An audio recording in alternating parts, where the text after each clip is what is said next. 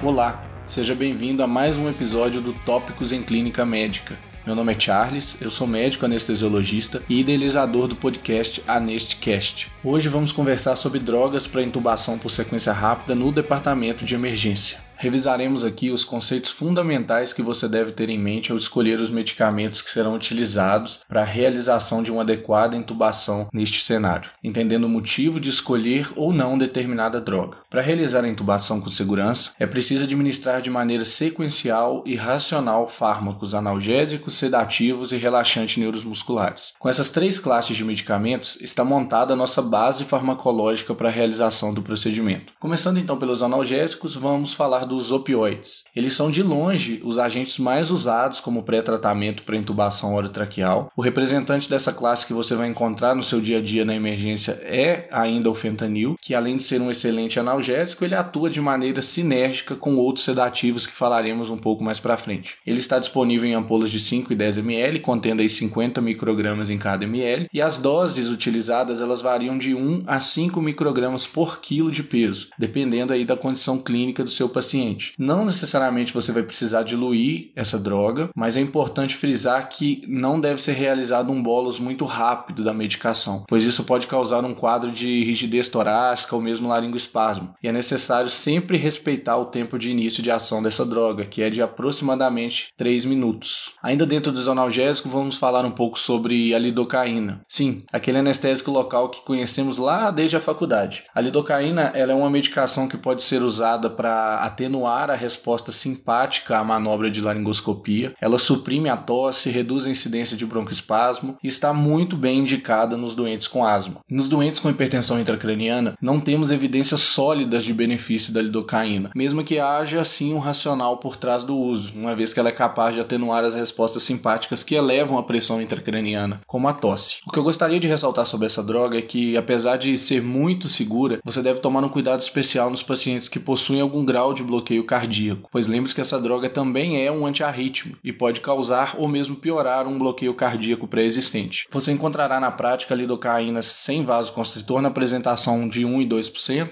ou seja, né, 10 ou 20 miligramas por ml, e a dose recomendada para a realização da intubação é de meio a 1,5 miligrama por quilo em bolos, não sendo também necessário diluir essa medicação. E fechando agora o grupo dos analgésicos, vamos falar sobre a ketamina. A ketamina é uma droga que com certeza você deve ter no seu arsenal para realização da intubação orotraqueal, porque ela é uma medicação que eleva o tônus simpático e, portanto, ela aumenta a pressão arterial, aumenta a frequência cardíaca e aumenta o débito cardíaco, sendo, portanto, uma boa escolha para pacientes com hipotensão, pacientes hipovolêmicos, com hemorragia ativa, pacientes com sepse ou qualquer outro comprometimento cardiovascular como por exemplo um tamponamento cardíaco. Pessoal, a ketamina é a única droga, e guarde bem isso, a única droga disponível em nossa prática que tem essas propriedades de elevação do tônus simpático. Ela não pode ficar de fora da discussão de intubação no cenário de urgência. Ela produz uma anestesia dissociativa e mesmo em doses inferiores às que causam sedação, ela já é capaz de promover uma excelente analgesia. Ela é um ótimo broncodilatador, então está aí mais uma droga para você usar nos seus doentes com asma ou broncoespasmo. Já nos doentes com doença cardíaca isquêmica conhecida, essa droga pode piorar a isquemia, uma vez que ela aumenta a demanda metabólica do miocárdio, estando, portanto, contraindicada nesses pacientes, assim como nos doentes com hipertensão descontrolada. E o que sempre é perguntado sobre o uso da ketamina é se eu posso ou não usar ela em pacientes com lesão neurológica, se eu posso usar ela, por exemplo, no contexto de uma TCE.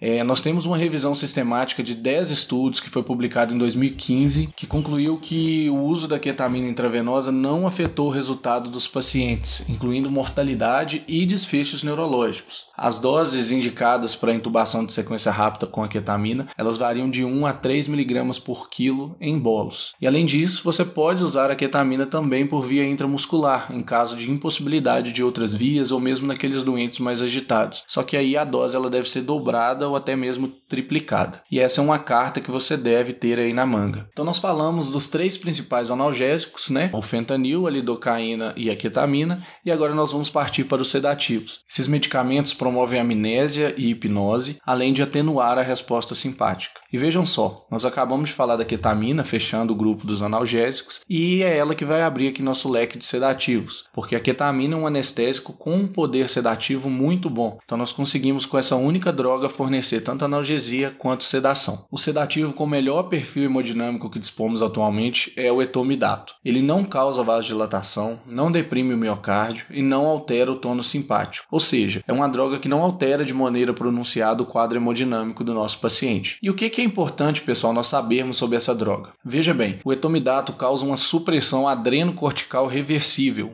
ou seja, ele é capaz de inibir a biossíntese do cortisol e hoje nós sabemos que na maioria dos contextos clínicos isso não tem relevância. Esse assunto foi muito discutido nos últimos anos. Nós temos uma revisão sistemática publicada na Cochrane em 2015 que avaliou exatamente os efeitos dessa única dose de etomidato em comparação com outros agentes durante a indução de pacientes críticos que foram submetidos à intubação orotraqueal.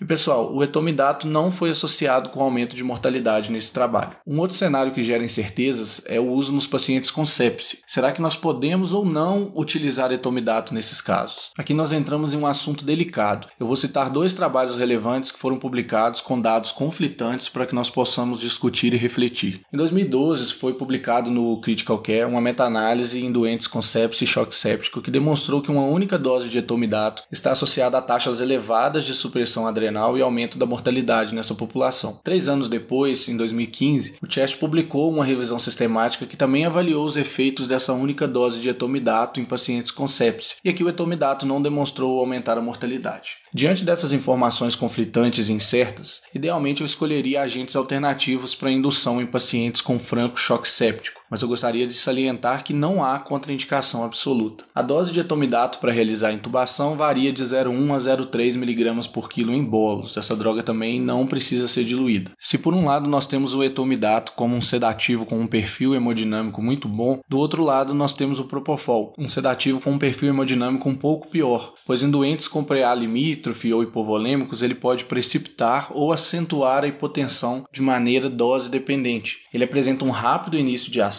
e também reduz a resistência das vias aéreas, sendo outra boa opção no cenário de broncoespasmo. O propofol ainda apresenta propriedades anticonvulsivantes que podem sim ser benéficas no cenário de lesão encefálica associada. Partindo para o próximo hipnótico, falaremos de um benzodiazepínico que é amplamente disponível, o midazolam, uma droga com grande capacidade ansiolítica, sedativa e com boa boas propriedades anticonvulsivantes. O problema associado ao uso dessa droga é a hipotensão que ela pode causar. Dependendo da dose que você usar, o seu paciente vai evoluir com um colapso cardiovascular após a indução, especialmente se estivermos diante de um paciente hipovolêmico ou vasodilatado por uma condição de base como por exemplo a sepse. Aqui eu recomendo fortemente que você ouça o episódio 40 desse podcast, pois ele explica muito bem como realizar bolos de vasopressor no contexto de um doente hipotenso durante uma intubação em sequência rápida. E para finalizarmos essa discussão, vamos falar sobre os bloqueadores neuromusculares e entender o que você precisa saber na prática sobre esses medicamentos. Primeiro, atualmente temos duas principais drogas disponíveis para realizar a intubação em sequência rápida com o objetivo de promover um relaxamento neuromuscular: a succinilcolina e o rocurônio. E você precisa entender basicamente quando que não vai escolher a succinilcolina para abordar o seu paciente. Pessoal, a succinilcolina causa uma despolarização muscular generalizada e isso eleva os níveis séricos de potássio. Portanto, está aí a principal contraindicação ao uso dessa droga, que é a hipercalemia. Seja uma hipercalemia por conta de uma doença renal crônica exacerbada, seja, por exemplo, uma destruição tecidual maciça, como a gente observa num grande queimado. Além disso, os pacientes que são cronicamente acamados, eles não devem receber essa droga, porque a resposta à succinilcolina pode ser muito exacerbada. E também aqueles pacientes com história prévia ou familiar de hipertermia maligna também devem ser manejados com outro medicamento, porque essa droga pode sim precipitar quadros de hipertermia maligna. Já nos doentes com hipertensão intracraniana, não há contraindicação atual para o uso dessa droga. A dose recomendada é de 1 a 2 mg por quilo. Quando não pudermos usar a succinilcolina, nós devemos lançar mão do rocurônio, um agente que não compartilha os problemas citados aqui para a succinilcolina, e ele está basicamente contraindicado naqueles raros casos de anafilaxia conhecida à própria droga. A dose recomendada varia de 1 a 1,2 mg por quilo em bolos. E para sintetizar tudo o que foi dito até agora, Agora, guardem que na intubação de sequência rápida são usadas basicamente três classes de drogas: os analgésicos, os sedativos e os relaxantes neuromusculares. Dentro dessas três classes de drogas, temos vários representantes. Tanto a escolha da droga como a dose vai depender basicamente das características clínicas do seu paciente. E além do episódio 40 que eu citei durante a nossa discussão, eu recomendo que vocês confiram também o episódio 18, o episódio 41 e o episódio 51 desse podcast, que também eles tratam de assuntos relacionados à intubação no cenário de urgência. E para aqueles que gostam desse formato, eu convido vocês a conhecer mais também do meu podcast podcast que se chama Anestcast. Nós estamos no Spotify, no Deezer, é, no podcast da Apple e aqui também no Castbox. E nós estamos no Instagram. Para quem não conhece, é o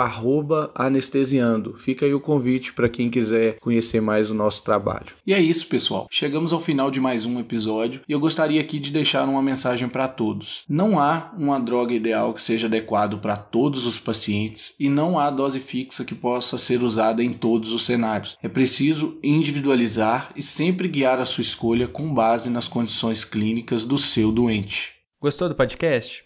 Quer receber os novos episódios do Tópicos no momento em que eles forem publicados, no seu dispositivo e sem precisar fazer nada? Basta assinar o Tópicos em Clínica Médica no Spotify, no Deezer ou no seu agregador de podcast favorito. Não deixe também de acompanhar nosso canal no Instagram, o arroba Podcast, onde nós vamos publicar as referências dos episódios, além de material complementar para ajudar no aprendizado. Lá também é o canal de comunicação com a nossa equipe para fazer comentários, críticas ou até para sugerir pauta para os próximos episódios. Até a próxima semana.